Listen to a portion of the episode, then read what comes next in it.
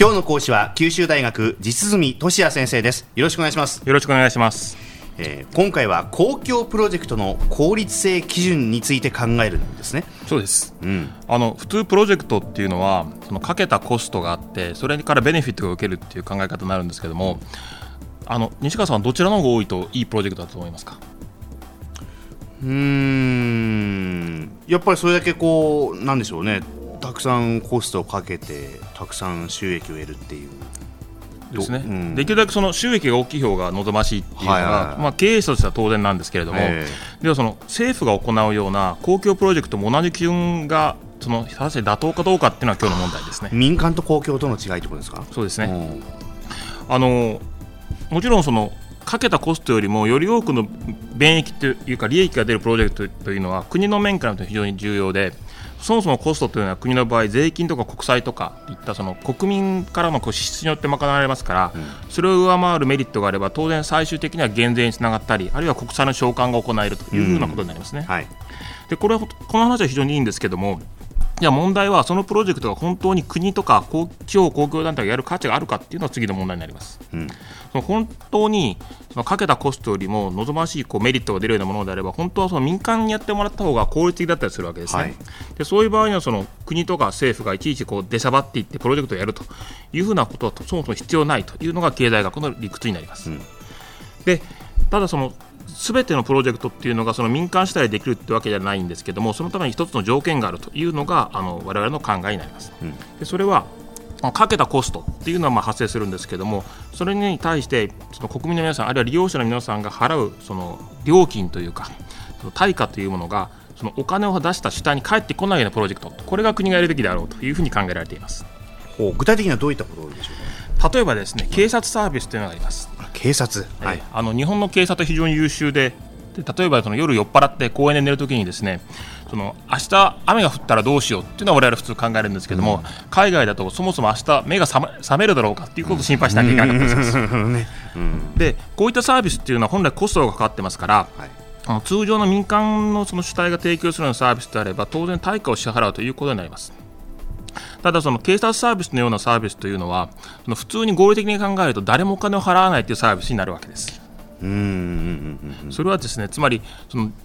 えっと、自分の隣の人がお金を払ってそういうサービスを受けてて例えば夜中 1, 時間に1回こう警察が巡回するようなサービスがあったとします、はい、そうすると隣に住んでいる我々っていうのはその人のメリットをそのお金を払わずに受けるということになります、うんうんうん、でまあ、それがあの合理的な考え方ということになりますけれどもみんながその世の中みんながそういう合理的な考え方をすると結局誰も警察サービスに対してお金を払わないということになってしまいますそうですよねそうすると民間主体の場合は必要なコストが賄えないので結局サービスを誰も提供しなくなって我々は警察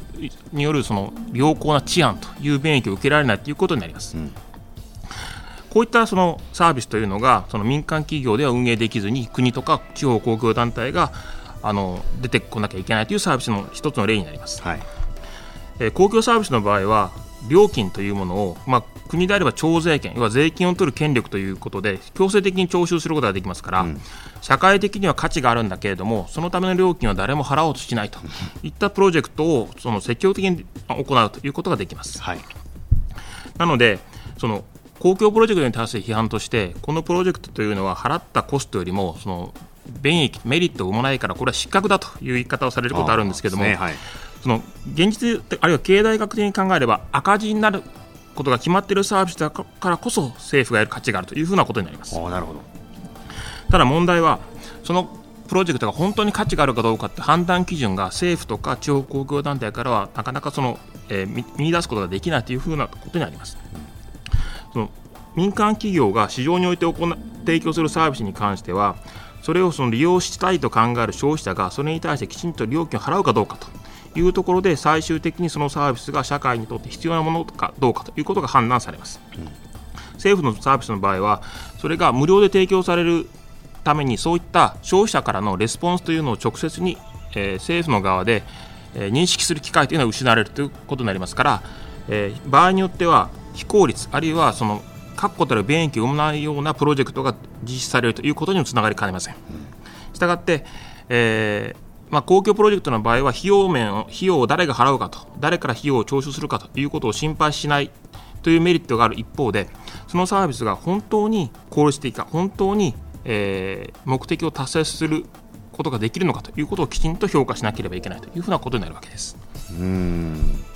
ですからまあ日本の警察は本当に世界一流と言われてますけれどもそういった意味じゃもう警察はまあもう大赤字大大大赤字みたいな。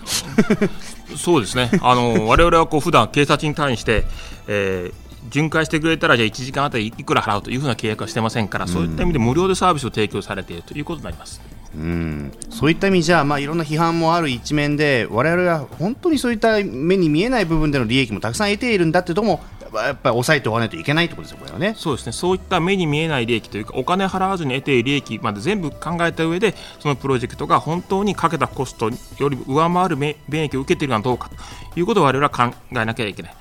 加えて、その便益を生むために、その公共プロジェクトが本当に効率的なサービス提供になっているかどうかということも我々は判断していかなきゃいけないということになりますそうですね。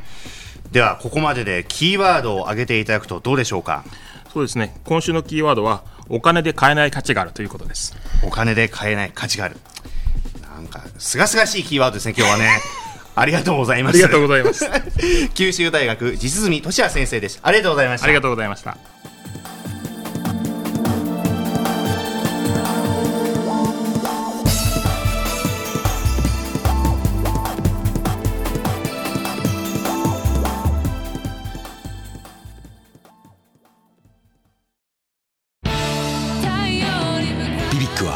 九州で生まれ九州の人たちに光を届けています。九州のお客様が光り輝くように。それが